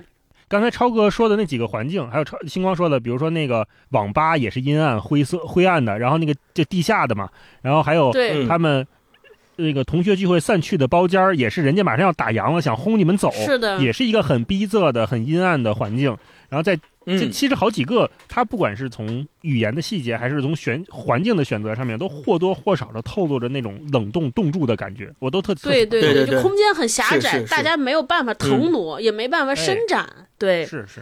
我给大家念一下，这是一团煎饼的开头。有时候我从柜台后抬头，看到深夜里屏幕排排亮着，屏幕后的人聚精会神，喊打喊杀，常有美妙的怀疑。如果每台电脑都是一座小星球，每个操纵它的玩家都是上帝，那么这间弥漫烟味、泡面味的黑网吧就是造神的地方了。蓝绿色的光点闪烁其间，从一个小星球发散去另一个小星球，他们接收着彼此微弱的信号，在宇宙中联机，化为两个或多个阵营，随时向对方发出冷枪，嗖嗖，流星一样的枪火，我会看得很入迷。总有人来向我要酒喝，我说我们不提供酒，烟有很多，抽烟能让你冷静一会儿，哥们儿。我觉得所有网吧都这样做是很智慧的。然后在后边我再分享一段，他说：“凭气质讲，我该是个合乎身份的网管。我喜欢这份工作，认为自己活得不错。”尤其在这样的晚上，人们需要我，总是叫我去他们的星球上处理一点问题。有些星球会没有缘故的失去了动力，还有些要我像给养，要冒着热气的泡面和各种饮料。我会按照号码逐一送去他们身边。有时我会好奇这些星球上的文明建设到哪一步，更多时候我放下就走，感到自己拥有一种更高级别的智慧。我可以是个服务生，也可以是关电源的人。没人能判断我的想法，我能令所有热闹终结，更能睁一只眼闭一只眼，让一些年龄不够的小家伙提早享受他们的乐趣。就这一段，我特别喜欢这段描写。就是以前我们看描写网吧的时候，我觉得就是那种乌烟瘴气是共有的。但是就是有一个人说，有一个网管说，我我我我是我觉得我是宇宙掌握着宇宙众生的生杀权。这就是我觉得我我说他的故事里边看到的力量感。就这些，没有一个人认为自己现在过的这个生活是不行的、不如意的，想要离开的，他反倒还挺享受这一切。嗯，我就特别喜欢这个设定啊。嗯，好，那大老师来一段。嗯，好，我分享《连环收缴》里面的一段，是嗯比较靠前的啊。两家儿哈，呃，池桂香这一家呢，他们家庭过得不是很好，在某一段时间吧。然后刘兰他们家日子相对好过一些，所以池桂香有的时候会去找。呃，这个三哥家去求助，或者是去拿点东西啊，或者是去怎么着的啊，借点钱。嗯，有的是。然后这一次就是，呃，他们家孩子犯事儿了，迟桂香的孩子犯事儿了，迟桂香来找刘兰借钱，因为要去给另外一个被他们家孩子打了的同学交医药费啊。嗯，这一段就是迟桂香来到了刘兰家，即将去找他。燕来臣一走就不知道什么时候回，没固定单位，他也找不着他。有回燕好在学校跟人打架，把一个小孩的鼻梁给打歪了，家长要求赔钱，不赔不放人。学校也劝他赶紧想办法，池桂香便硬着头皮去敲小二楼的门。赶上池敏下外县学习去了，池敏就是池桂香的哥哈。池桂香便硬着头皮去敲小二楼的门。刘兰也正在门口穿鞋准备出门。刘兰就是他的三嫂，相当于。晚上他们单位组织大合唱排练，刘兰站头排，少一个挺明显的，必须得到。看见了找上门的迟桂香，刘兰想也没想，张口就是吃了饭了。迟桂香站在门外楼道上的拐角里，听见门内传来电视机的声音。池玉正哈哈大笑，池玉就是池敏家的孩子哈。这时家家都该如此，只有他的燕凤还蜷在冷炕上没吃饭，只有他的燕好还被关在学校仓库里，家都回不了。他说不出借钱两个字，捏着衣角，傻子一样站着，瞧出对方因自己。长久不回话，在脸上生出的不耐烦，刘兰不理解，也不想理解他。迟桂香不由自主说了句自己平时根本说不出口的话：“不吃饱我不能来，是吧？”就这一段，你看，对这一块是什么？特别有意思。刘兰正要去参加大合唱排练，即将站在一个广阔的舞台上站头排。迟桂香站在哪儿？池桂香站在门外楼道上的拐角里。两个人如果是影视化的话，这块是一个特别好拍出来两个人地位差距和生活处境的对撞的感觉。一个在拐角里，一个在舞台上，然后两个人又因为这就是刚才咱们都说的话，什么叫话里有话？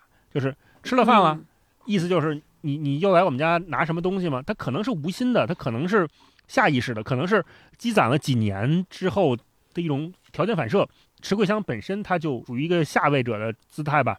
刘兰是不理解他，也不想理解他，但是又囿于是妯娌是亲戚的关系，所以也得搭搭着话，也得问一句，不然面子上过不去。石桂香这一次就不由自主的说了句自己平时根本说不出口的话：“不吃饱我不能来，是吧？”刘兰想解 释，去扯他，石桂香脑袋发懵，转身跑下楼，心里却想：坏了坏了。她准备到婆婆家看看，路上她反复掂量。等三哥回来了，再和他见面，怎么和解？三哥就是迟敏哈，是是，说他刚才的话有口无心。当然，嫂子也没有坏心，可自己就是糊里糊涂说了句错话。你看，这个就是特别典型，他自己开始着吧，就想，哎呀，我刚才好像说错了，就不应该这么说。开始反思自己了。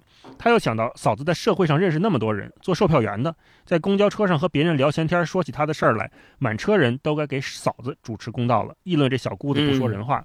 这种念头让他比什么都急得想哭，简直想在这乌漆麻黑、走投无路的时刻里，跟个过路的人说道上一回。这是他比什么都想哭的，因为他的生活即将给别人看啊。嗯嗯，三嫂既然能找群众评理，她也要找。再走不远，就到婆婆家的小院了。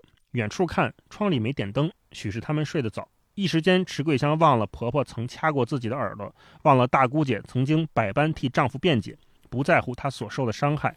这一刻，她只觉得他们才是亲人，是眼前所能见到的最亲近可爱的人。前面说。婆婆和大姑姐为什么替她丈夫辩护？因为她她丈夫就外面出轨还家暴，是我们现在看来是一个极其无法忍受、就不可能再原谅的状态。但是她现在反而要去找她的婆婆、她的大姑姐去求助。这个人她得到多么的无助，才能去找他们曾经帮着这个家暴的人说好话的人，让你算了就过去吧的人去找他们。他是池桂香觉得。最亲近可爱的人，那石桂香得有多么的绝望？我真的是太无法想象了。然后后面就是一段我们现现在听上去极其不伦，甚至有点让人不适的状态哈。一一段故事，门虚掩着，院里的狼狗叫大黑，认得他，在池桂香进门时努力挣脱脖子上的锁链，最后放弃，疲惫温柔地趴下，一切都让他有热泪奔涌的冲动，因为他只看见了一只狗趴下了。池桂香后悔过去没多来这里帮忙干活。婆婆岁数大了，大姑舅常不回家，院子里各处乱糟糟的，荒草爬上院墙，农具乱放。她不留意踩成了一根铁锹，本该插在煤堆里的，此刻却横在门前。她踩上时，一种自刚刚就一直持续的声音突然中断，这让池桂香后知后觉，那不是虫叫，虫都冻死了。池桂香一动不动地站在院子里，极为恐惧，仿佛踏入不该踏的地方，转身想跑。这时，窗帘从屋里被拉开，一张脸贴到了玻璃上，和他面面相对。跑已经来不及了，于是池桂香再度被不知道是什么的力量推着往前。到门口，听到有人从门里把锁打开了，光在屋里亮起来，一根电线缀着灯泡挂在头顶，从炕上缓缓飘出红塔山的烟味儿。红塔山就是她丈夫常年抽的烟啊。嗯，大姐拉着池桂香发凉的手，两人往另一个屋里走。关上门，大姐在椅子上坐下，偏头点烟。脸上红扑扑的，说：“嗯，我和我弟打小就好，我也劝他断了，他总骗我是最后一回。你别吵，也别闹。怎么说他现在是你男人，事儿捅出去谁都不好听。”池桂香靠门框倚着，想刨根问底儿，觉得也许问明白了就不会发现对方所说的和自己所想的根本是一回事儿。可她到底听见了对门屋里是燕来臣在穿裤子，燕来臣是她老公啊，给前门提上拉锁的哗啦声，他的主意烟消云散。石桂香在电视上看过的所有最不要脸的剧里，也没演过这一种。报上、新闻上哪儿登过？当有一件事超出了池桂香的认知范围，和很多文化程度不高的家庭妇女一样，她习惯上认定这没有，这不能，这是假的。嗯嗯，这一段我看的就是脊背发凉啊！首先，这是一个极其绝望的人，他想去找一个不应该是他求助的对象的帮助，到了之后发现她的老公和她老公的。姐姐，亲姐姐，嗯，在乱伦，啊，那这可能就是那个一团煎饼里面的一个线头，最后会导致两家产生多大的一个恶果啊！我分享这一段，嗯，就其实大老师刚刚分享这一段，其实是这篇整篇文章里面应该说一个伏笔吧。呃，他们他前面描写的这个这一段，很多人到后面也会因此而怀疑。池桂香跟池敏之间是不是也发生过什么？咱们仨不是还讨论过吗？就是这个，呃，到底是不是他们也发生了类似的情节、类似的事儿？不同的人读了这篇文章之后，会有不同的看法和不同的理解。我觉得这个恰恰也是，呃，可能杨之涵他在用 P O V 这种方式写的。时候给大家造成的不一样的对事实的一些不同的理解，因为这个事实和这个故事的内核是通过每一个人不同视角的叙述，是一点一点一点在补充的。在这个补充的过程中，就像抽丝剥茧一样，就像是剥一个洋葱，你最后剥出来的那个内核才是是它最终呈现的那个东西。在剥它和铺垫它的过程当中，很多人的理解就会发生不一样的感受。我自己读连环手脚就感觉像是看我特别喜欢看的那种真实罪案故事剖析的那种感受，哦 就是发生了一个杀人案啊，然后这杀人案的这个当事人是怎么被查出来的，然后查出来之后，警察是怎么调查他的，怎么让他交代的，他交代出来的那个后面的故事是多么的耸人听闻，为什么他会杀这个人什么的，就这些故事的层层剥析和层层推进，让我感受到说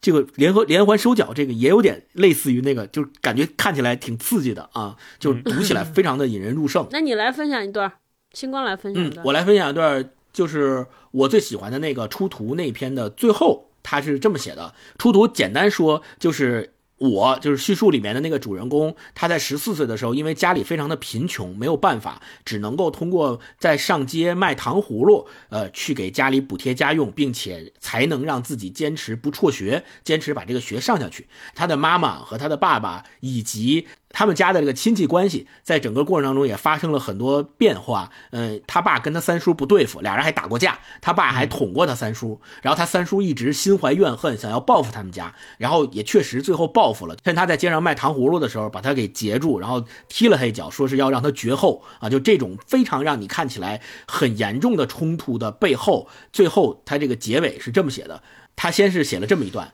他说：“我答应着往后只走念书一条道。”母亲抬手去摸我的头，说：“怪妈妈，妈不信邪，希望你是个全才。毕竟老天爷亏我那么多，我想让你去补上，事事都拔尖。”我说：“妈，你别失望，我会在学习上拔尖儿。往后别的事儿我也不想。”她摇摇头。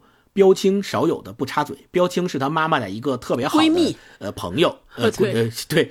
是一个闺蜜，后来他们两个人也一起就是参加了这个天主教，呃，基督教的这个教团啊，也一起信教了，所以是相当于也是教友啊。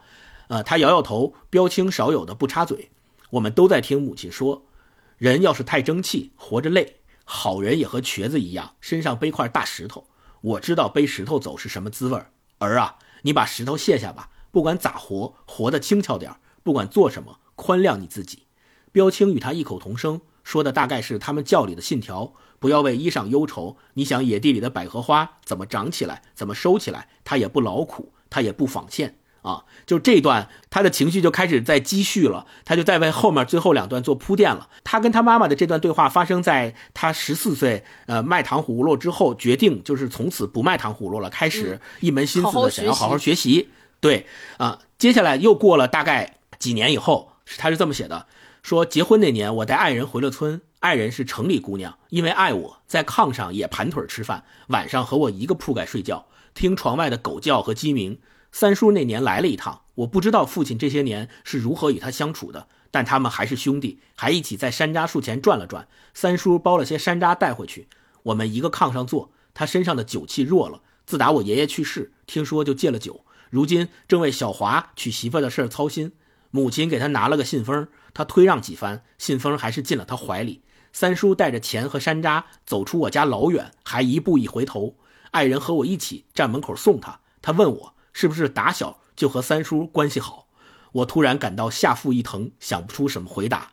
领着我说话燕子般叫的新娘子到剩下的最后一颗山楂处前，给他晃悠下两个果。回头看见母亲拐着两条腿，远远站在墙角瞧我俩。见我发现他，忙摇手。意思是别打扰我们，只痴傻的笑着，贪看着。我走过去，将他揽在怀里。好些年不抱他了，他比孩子重不了多少，身上是被熏透了的果香。对，就这一段，你看，就情绪又有了一层更重的往前去推。他又把整个前面的那个没有闭环上的东西，又整个闭环上了。他三叔其实是对他们家有仇的，他爸曾经揽过他三叔，用刀子。然后他他三叔又把他打了，对吧？对他三叔也踢过他，但是你看。他带他爱人回家的时候，他爱人竟然从他跟他三叔的互动当中，认为他打小就跟他三叔关系好，就这种关系之间的变化和修复，实际上是杨之涵在这篇文章里面特意安排，我觉得是特意安排的一种闭环，就是前后呼应，就是这种人际关系、亲情、血缘之间兄弟般的感情，他是怎么样剪不断理还乱的？他哪怕。发生了那么强烈的冲突，他兄弟还是兄弟，还是会串门，还是会互相包信封给钱，还是会对吧？就是这种关系的塑造和连接，好像是浓血浓于水的那种感受，就在这段里面写出来了。然后最后一段就是整个情绪的一个大的高潮。他写说：“我们都坐在院子里，几双眼睛不时盯着蓝的仿佛掺假的天空，说起过去的冬天的事儿。十四岁以后，我再没去卖过糖葫芦。不过，我想等人生山穷水尽那天，我也还能靠它活。卖东西不知算不算门手艺？要是活人能算门手艺的话。”拜各路豪杰的福，在十四岁那年，我已出了徒。对，就这一段最后是把那个情绪整个推到了最高潮的部分，然后释放出来。就你跟着他的情绪三步，一步一步走到最后的时候，你就会感受到哇，整个这个故事的完满程度和情节的饱满，在这儿就非常能够得以体现。他说，最后在十四岁那年，我已出了图，不仅是。重新回扣他这篇文章的标题，而且我们会想说，这个出图意味着什么？意味着他终于知道了人生是怎么一回事儿，他知道了人生当中的那些关系，那些和亲人之间相处的秘密到底是怎么一回事儿。他也知道了，哪怕说他写我想等人生三重水尽那一天，我也能靠他活。这个他肯定不是单指卖糖葫芦这件事儿。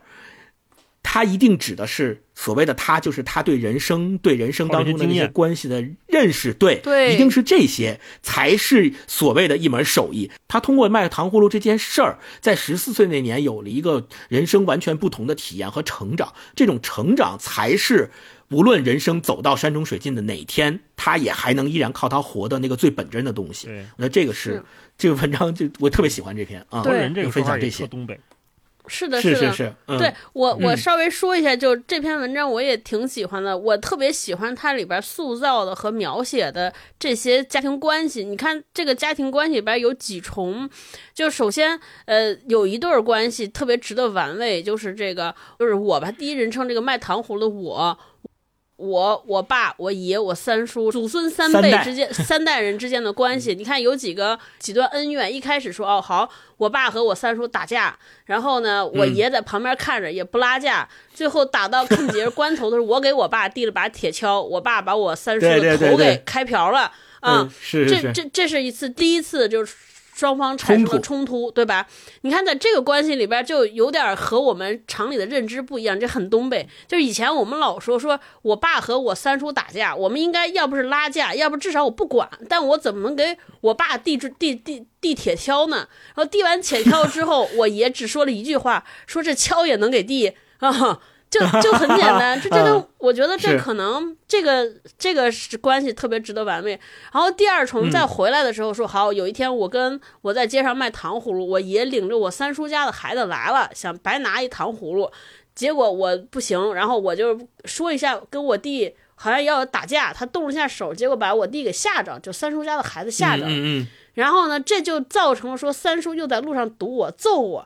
这个又有一个微妙的不同。你看，我们以前老说说，我们每一代人，比如说我们现在说家里孩子，比如说铁锤，铁锤跟被别的小孩欺负了，我一定不会说我把那小孩打一顿，我一定说我找那个小孩的妈妈理论。但为什么我把三叔家的孩子欺负了，三叔没有去找我爸，三叔来堵我？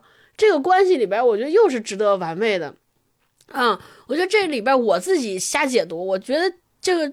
这些关系里边，其实你就看出来，嗯，他们还是就现在讲说，我说彼此独立，就是我尊重你，我才愿意跟你单独来解决。我不认为你是谁是谁的孩子，在这个里边，我没有剥离了，我不把你看成一个孩子，我就认为你是一男的，我要跟你单独来处理这件事情。我我特别喜欢这个设定啊，嗯，最后再补充一点，就是在我分享的那三段之前，他三叔还做过一件事儿，就是他三叔把他给踢了，然后他写有天早晨，三叔往我家院墙里扔进一个沉甸甸的信封，里面有一千块钱，一百的少，更多是十块和五块的。然后他妈妈收到这个信封以后，就把信封捂在心口。我很少见他哭，就是在他病痛最厉害的时候，也不过沉重的哼哼。他哭起来不像个农村妇女。对，就后面又写到这些。其实这个他写的就是他三叔把他给踢了，就相当于这个仇报了。但是心里还是过意不去，还是通过偷偷的扔一个信封的方式，相当于想求一个和解，就是两方家庭之间是想求一个和解的。然后他妈妈收到了他三叔的这个信号以后，其实是非常感动的，要不然他不会哭。他为什么会哭呢？我我自己的理解是，他是感动的，他 get 到了他三叔的这个举动背后的那个意思。而且我们看他那个细节描写，说这个信封里面有一千块钱，一百的少，更多的是十块和五块的，说明什么？把家底儿都翻出来了，硬凑的，对吧？也可能是从平时自己抽的烟里边一点点省出来的，五块十块的烟不抽了，一点点省出来，凑了一千块钱给他，也是写的特别好的。这这个故事里边是里边，你我们再细聊说，你看这两家人家结仇是什么原什么原因？有什么大仇吗？包括当时为什么打架，后来又在街上卖糖葫的时候为什么产生冲突？我自己归结于就是面子。就是那个面子的问题，两个人之间又没有什么深刻的利益，为什么好？我愿意，我把你打了你，我知道我不对，我我甚至可以给你赔钱，但不行，这面子我要争回来。就我解读是这样，我觉得，嗯，就就是你想两个家庭这么好的兄弟之间都要争这个面儿，哼，就好面儿，我都觉得哦，这个就还挺东北的。嗯 好，那我们再来分享分享一轮，大老师先来，嗯，我分享养动物园那个虎坟那那个啊驯兽的，嗯。最后一段是，呃，他这个老虎因为在一次演出中把把另外一个驯兽师相当于就是咬伤了，咬死了，就他他算是舔死的。这个反正就是因为那个你知道老虎那个猫科动物舌头是带带刺儿的嘛，基本上这个相当于就应该就是把这个人咬死了啊。然后那这个老虎自然就不能演出了，而且这个马戏团也最后一根稻草就解散了。那老虎去哪儿呢？老虎就去动物园儿。呃，我作为驯兽师，我可能。最后，我就我最后要跟这个老虎念叨几句，也算是多年的朋友。他这么说：“跟你说啊，等到了动物园就没什么表演任务了。别说在咱们这儿，就是在动物园也没人看，你没什么价值了，知道吧？也就没什么好东西吃。到时候不可能一天三顿鸡骨架了。陈寿的生活逐渐回归到响马出现之前，还是只有他和大山。陈寿就是主人公，我大山就是那那只老虎，老虎叫大山，在空壳子的马戏团的一角里，做只发出一个人声音的交流。”大山眼皮耷了，仿佛听不懂，也仿佛能。他抬起脑袋，眼中闪过一瞬间对鸡骨架的渴望，犹如萤火，又在消失对人肉的偏执的怀念里。陈寿跟他说：“我也要走了，你会不会想我呢？”他默默掏出脚边袋子里的一只鸡骨架，攥住胸腔的部位，拿在手上说：“本来我挺高兴的，你最近不吃饭的。虎是一级保护动物，不敢弄死你。也许这话听了叫你伤心，但离别将至，该说点实在的，因为你弄死了响马。”我这辈子第一个，也可能是唯一一个朋友，被你舔得面目全非。我很恨你，到今天知道咱俩也要分别，不全是为了老袁给我下的死命令。老袁就是他们这个马戏团团长哈，为我自己也希望你吃饱吃好了，再去个新地方。大山转过头，陈寿把鸡肉扔到他爪子前方，从幼年到成年，大山一次次受鞭打的状态尽数回到陈寿眼前。一直以来我都想错了，陈寿说，你不会，也不可能是我的朋友。相比弄死响马，你内心最想弄死的人其实是我。大山把头压回到前爪上，只向前闻了闻，还是准备睡。他爪子舒展，甚至把鸡骨架推得更远了点儿。这一段，然后最后还有一句，就是我前面说的，呃，当时他们跟这个女孩介绍他们在干嘛的时候，他们说我们把虎训成狗。最后一个陈寿在自己的梦里面，他说了一句话，他说。因为和响马总在梦中相见，倒也不觉得忘了，反而是老虎大山。听老袁说他病了，也说死了的，更多说法是动物园也不收他了。这让陈寿渐渐认定大山是他记忆里的虚幻象。对一只本该笑聚山林的动物来说，大大山活过一世特殊的命运，即作为老虎而生，作为猪肉而死。这一段，呃，从开头到结尾，其实你说大山就跟我们所有人。年轻气盛时候的状态一样，就这只老虎，你曾经是老虎，你曾经应该虎啸山林的，然后慢慢的你被这个动物园、被马戏团训成狗，最后作为猪肉而死，就是作为一个没有任何的野性的、没有任何的，甚至没有任何就我们说打引号的价值的东西死掉。对。对，而且大山从一开始牙就被拔掉了嘛，他也说你那个作为老虎的虎牙你是没有的，那个那个大牙是没有，逐渐没有尊严的过程。这个人也是，那我们看陈寿。他在这个过程里面，我难以想象他在可能二十多岁的一个年轻人。他说他唯一的朋友，一个朋友就是响马，就是一个跟他共事了其实没几天的一个人，但跟他一起去了几次酒吧，喝了几次酒，聊几次天那他得多孤独，那老虎得多孤独啊！所以分享这一段吧，我觉得挺好的。嗯，好，呃，超哥再来分享一段。我分享一段邪门儿，就是我姥儿的出场的开头，我特别喜欢。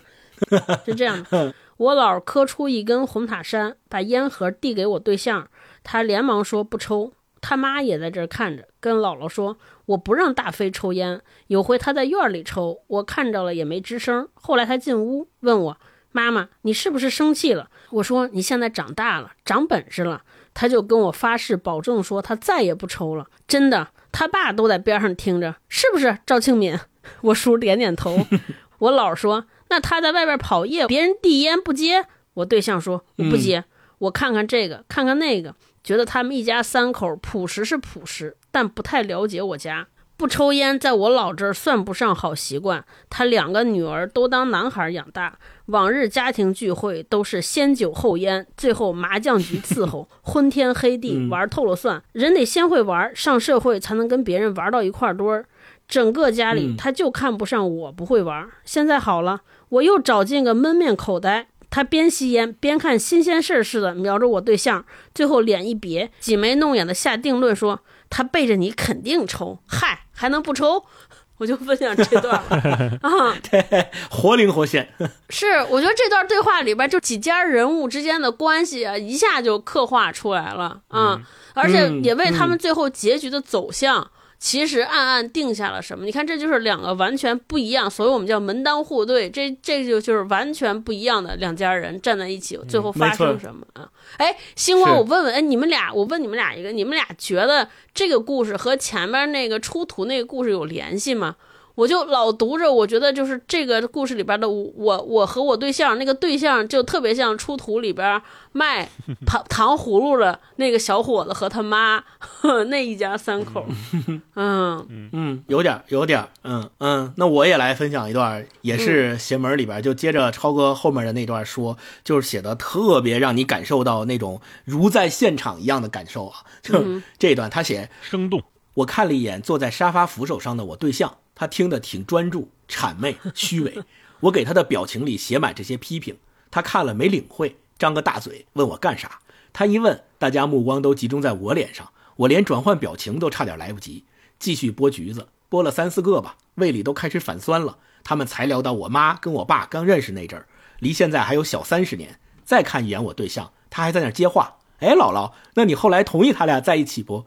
这话问的没谁了，不同意我哪来的？你看他就是这个语言之间的结构，前面还是他对象说的话，他他还在那接话。姥姥，那你后来同意他俩在一起不？你这是他对象说的。紧接着后面这句话就是这话问的没谁了，不同意我哪来的？就又直接写到了我的心理状态。前者的对话直接连到我的心理状态，但是这种连接一点都不会让你感觉到突兀，你也能分辨出来到底是谁说的话，谁想的话都能够特别好的连接起来。他整篇邪门这篇文章，无数的地方都写的像我跟超哥分享的这一段，就是你一看就知道，说你就像在现场听他们在那聊天，听他们在那唠嗑一样的感受，嗯，特别多的段落都是这样的。那我们精彩片段分享完了，我们最后再聊一个问题啊，就是咱们说，呃，杨志涵写的。这些文章里面有很多特别适合呃影视化，因为我们一看这个文章，就仿佛来到了现场，来到了他们身边，对，跟他们一起唠嗑，听他们唠嗑。那如果说你是导演，要让你在他的这九篇故事里面选一篇来做影视化的改编，改编成电影也行啊，电视剧也行，你会选哪一个？然后你在这个改编的过程，你觉得说难点可能是什么，亮点可能是什么？呃。再最后再说，就是 又到了常规咱们特别喜欢的选演员阶段。如果你是导演，你想改编哪一篇文章，你想选哪些主角，要哪些演员来演啊？可以简单的说几个。嗯，大老师先来吧。大老师，我觉得你肯定会想连环收脚，对不对？对，连环收脚。没错，看这个小说的时候，脑子里经常就具体谁演谁，我想不好，但是我脑子里经常会出现两位演员的名字，女性的就是丁嘉丽，男性就是王千源。是。我总会 不自觉的在想看这个人的，比如说那个燕来臣的角色，我觉得王千源就完全合适，是一个啊，真的是，我们就直接说这个人挺坏的，对吧？然后他也是被畸形的教育和影响，他算受害者，他也是施害者，反正就这么一个人。对，然后呃，丁嘉丽就是给我一个特别具体的、特别有生活气息的一个女性，她也是东北人嘛，一个东北女性的角色，她在里面，嗯，我觉得可高可低的一个演员。所以嗯我没有具体想好让他们到底对位谁哈，但但这两个脸会经常出现。然后我觉得嗯，难点是，呃，故事没有那么强的那个猎奇性，并没有。尽管我们说连环手脚里面是杀了人了，是有一些暴力的场面，可是它并没有作为整部小说的那个高潮出现，它只是作为对，其中的一个引子在铺垫，它只告诉你哦发生过这么一件事儿。但是在影视里面并不是这个逻辑，我们需要一场高潮戏，甚至每集都需要有一个小高潮，对吧？像那个播放条一样，嗯那一块嗯你能看出来是一个播放是点击人最多的片段，那也可能是嗯就像我们看《坚如磐石》，那最高峰的片段可能就是于和伟戴着那个防毒面具砸人，对吧？把人砸成肉酱。对，就是这样的对对画面在《一团尖兵》里面，它并不是它所主要刻画的东西，它作为一个叙事的辅助吧，或者说一个这是难点。如果是是作为影视改编的话，它需要去放大本不是小说主力在写的东西。那回来说，小说主力在写的是什么？就是刚才我们说的很多话里有话。这种人和人之间关系的张力，有个眼神儿，可能有个话没说，但是我看懂了。这需要创作者和观众都有足够的耐心去咂摸这个东西才行。对，所以对，这可能是它的难点，细品因为我们对它不、是一个特别猎奇的故事。那嗯嗯，另外一个我也想，如果是能改编就太好了，是水漫蓝桥。水漫蓝桥是一个我们现在看上去它应该是一个极小成本的电影，基本上在这间屋子里就能把所有的戏都拍完，但是张力又足够。做了几道菜，它应该能拍得挺好。如果我们想象是李安来拍这个场景，这里面的故事的话。有澡堂子的热气，热气蒸腾的；有后厨这种烟火的，然后有一个落寞的背影，拿着一个收音机，嗯。但这个人又很神秘，他看上去很落魄，可是他又点的是一个不是常规人会点的菜。说实话，我嗯。作为一个对东北美食没什么了解的人，我是第一次在这本书里面看到这两个菜。我甚至一度啊，没查之前，我还以为这两个菜是不是什么失传了的、什么特别高明的、什么嗯。特别贵的这皇家的菜。这个人代表着某种嗯。身份来吃，但就什么珍珠嗯。珍珠翡翠白玉汤这样的一个梗，但实际上并不是，它本身就是一个力很很受欢迎的这么一种做法，所以嗯。我觉得他拍做饭也能拍出来很好看的画面，然后这里面的人和人之间的关系也能拍得很好看，而且老板娘我特别喜欢，老板娘也是一个特别飒的一个人。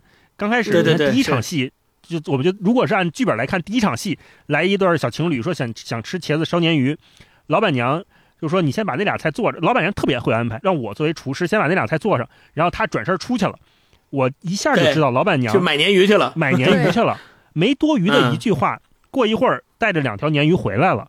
我觉得这就是一个特别高效率叙事，并且能让读者也好、观众也好，跟这个角色产生迅速连接的过程。一下你就知道这是个什么样的人，雷厉风行，嗯有效率，嗯，会办事儿，知道孰轻孰重。你不用再多说的笔墨，老老板娘把这鱼递给厨师的那一瞬间，这个人物弧就完成了。然后他嗯你看他如此在工作上这么一个雷厉风行的人，这么一个有效率、有条理的人，然后他在某个夜晚，他会看着那个黑白电视机，看着魂魂断蓝桥的那个趴在上面，趴在手臂上流眼泪。哎呀，嗯 太漂亮了！我都我都能想象，如果能拍出来，它是一个非常动人的、有张力的，属于中年人的那种安慰吧。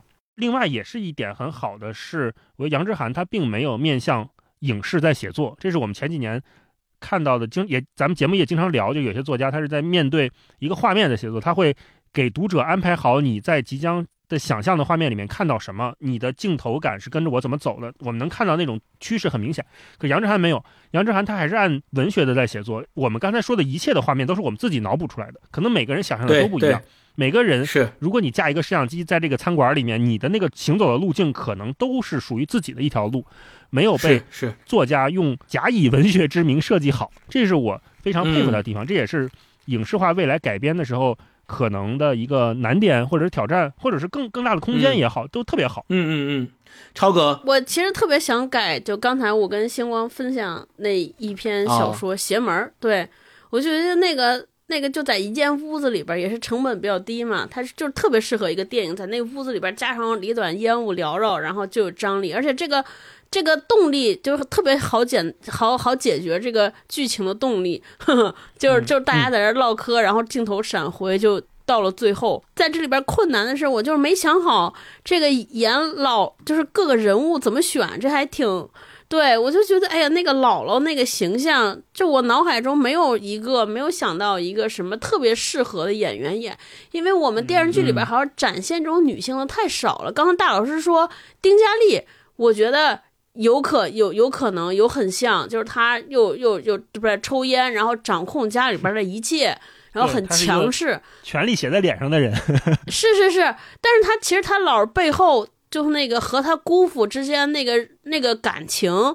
就你看他姑父被被解救，他姥还砸锅卖铁救他，就那段时间当亲儿子看了，是对对对，那个那个戏里边的那个柔和怎么想？丁嘉丽老师能不能演？我没想到演刘兰，我感觉，对 对对，刘兰很像，是是是，对我我还想到说，要不《东北一家人》里边那个老太太，彭玉老师，哦，她可以演姥姥，他可以，她可以，嗯，是。可是就是在那个东北一家人里边，她真的就是那种慈祥的姥姥，没有这么硬，所以没想好演谁。哎，姑父，你们觉得谁？笑场。对，姑父，你们觉得谁演合适？我一开始脑海想的是秦昊。嗯，哦，嗯。就是一开始就警察嘛，村里边出了最厉害的人，对吧？然后又能 同时又能在部队里边，这个就就在工作场合里边就是四四处逢源啊，八面玲珑。但同时还有一个特别恶劣的癖好，好赌博，就人生又有阴阴暗的那一面。最后最后又很卑微，在儿子面前，我能想到是秦昊。嗯嗯，有有点。你想让范伟演个什么的吗？我觉得范伟挺适合演池敏的。就是他其实心里边有，对他心里边有蔫儿主意，但是他不说啊，他憋着，他忍着，到最后才爆发，有就有点那个意思。嗯嗯，范伟也可以演那个厨师，演那厨子，随意豆沙的厨子。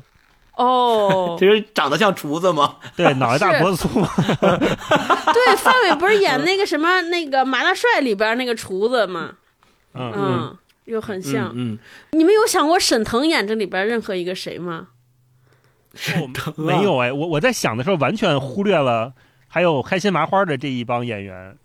对，就可能这里边的人命运太太多舛了。对，就感觉沈腾那么快乐不适合。我脑袋里屏蔽了所有演喜剧的人。想起范伟老师也是因为他这几年演正剧演的太太出色了，太多了。对是是，呃，如果是我来改编的话，我跟大老师选择是一样，我也会选择改编《连环收缴》。哎，那我问你们，觉得它是个适合改编成个剧，还是改编成个电影？单元剧，每集用一个人就拍他的视角看这一个事一个事儿。刚才星光说那个那个词儿叫什么？那个那个 P O V，P O V，对，就是嗯，这不就六章嘛，就六集的迷你剧。每一集就用这这个人去演，那十二集，那按照在如果在爱奇艺上就得拍成十二集，六集太短了。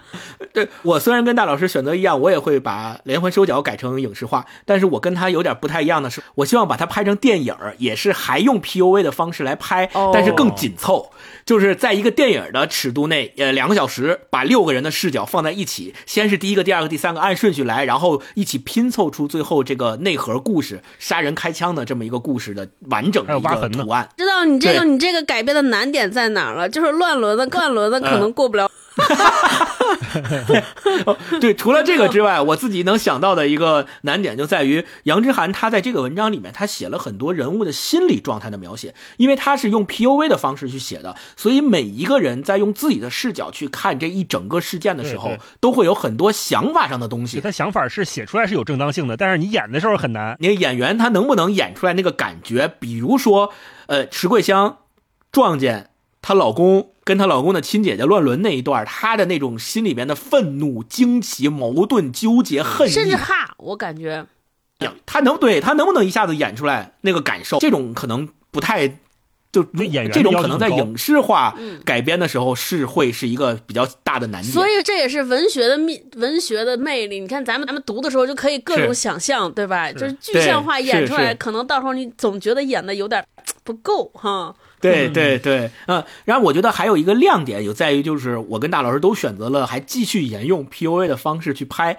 不管是拍成电影还是迷你剧，是因为我们觉得这种方式它能够体现出来那种紧张感、刺激感和引导你去不断的探究这个事情真正的内核和核心是什么的那个感受，它能够带着你往前走，一点一点的完善、补充和铺垫这里面的细节，把整个故事就慢慢慢慢在。补全，我觉得这个过程是很享受的。它其实有点像营造一种悬疑的氛围。你刚看第一个人的视角的时候，你说啊哦，这个人是发生了这么个事儿，结果第二个人进来之后又给你补充了另外百分之二十的信息，你会发现哦，不是我想的那样，翻转了。等第三个人再进来又补充百分之二十的信息，你说哎，又翻转，就他会在这个过程当中翻好几番儿，你会你会自己跟自己。去提问题，说是谁杀了他？比如说最后你会发现谁先提出来的那个燕来臣被杀死了的命运，对吧？你说，哎，那你刚提出来的时候，你会发现是谁杀了他？为什么要杀他？就自然而然的问题就出来了，你就会跟着这个问题不断的吸引你去继续往下做。嗯，我觉得这个是特别好的。嗯，那今天我们聊了杨之涵的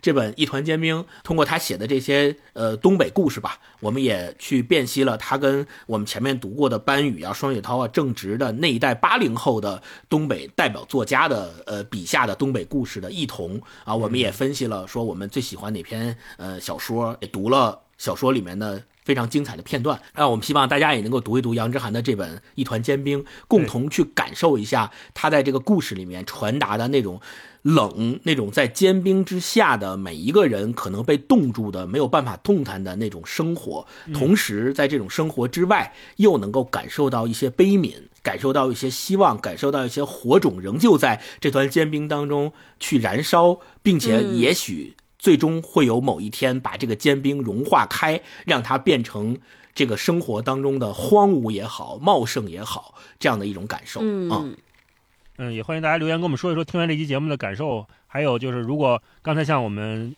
梳理的哈，过去几代文艺创作者对东北这块土地的书写描写，你有哪个作品是你觉得哎一提到这个我就觉得特别东北的，觉得写的特别好的喜剧？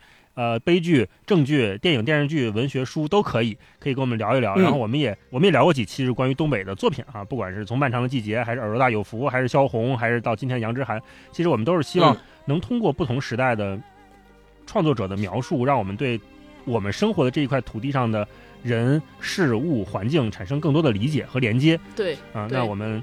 也欢迎大家给我们留言说一说，我们会从评论区选出五位朋友送上杨之涵的《一团结冰》这个纸质书一本，希望大家都能有热乎的生活吧，热火朝天的生活，不被一团结冰所冻住啊！好的，好，那我们下周见。那我们今天就跟大家聊到这，下周见，拜拜。下周见，拜拜。这样执着究竟为什么？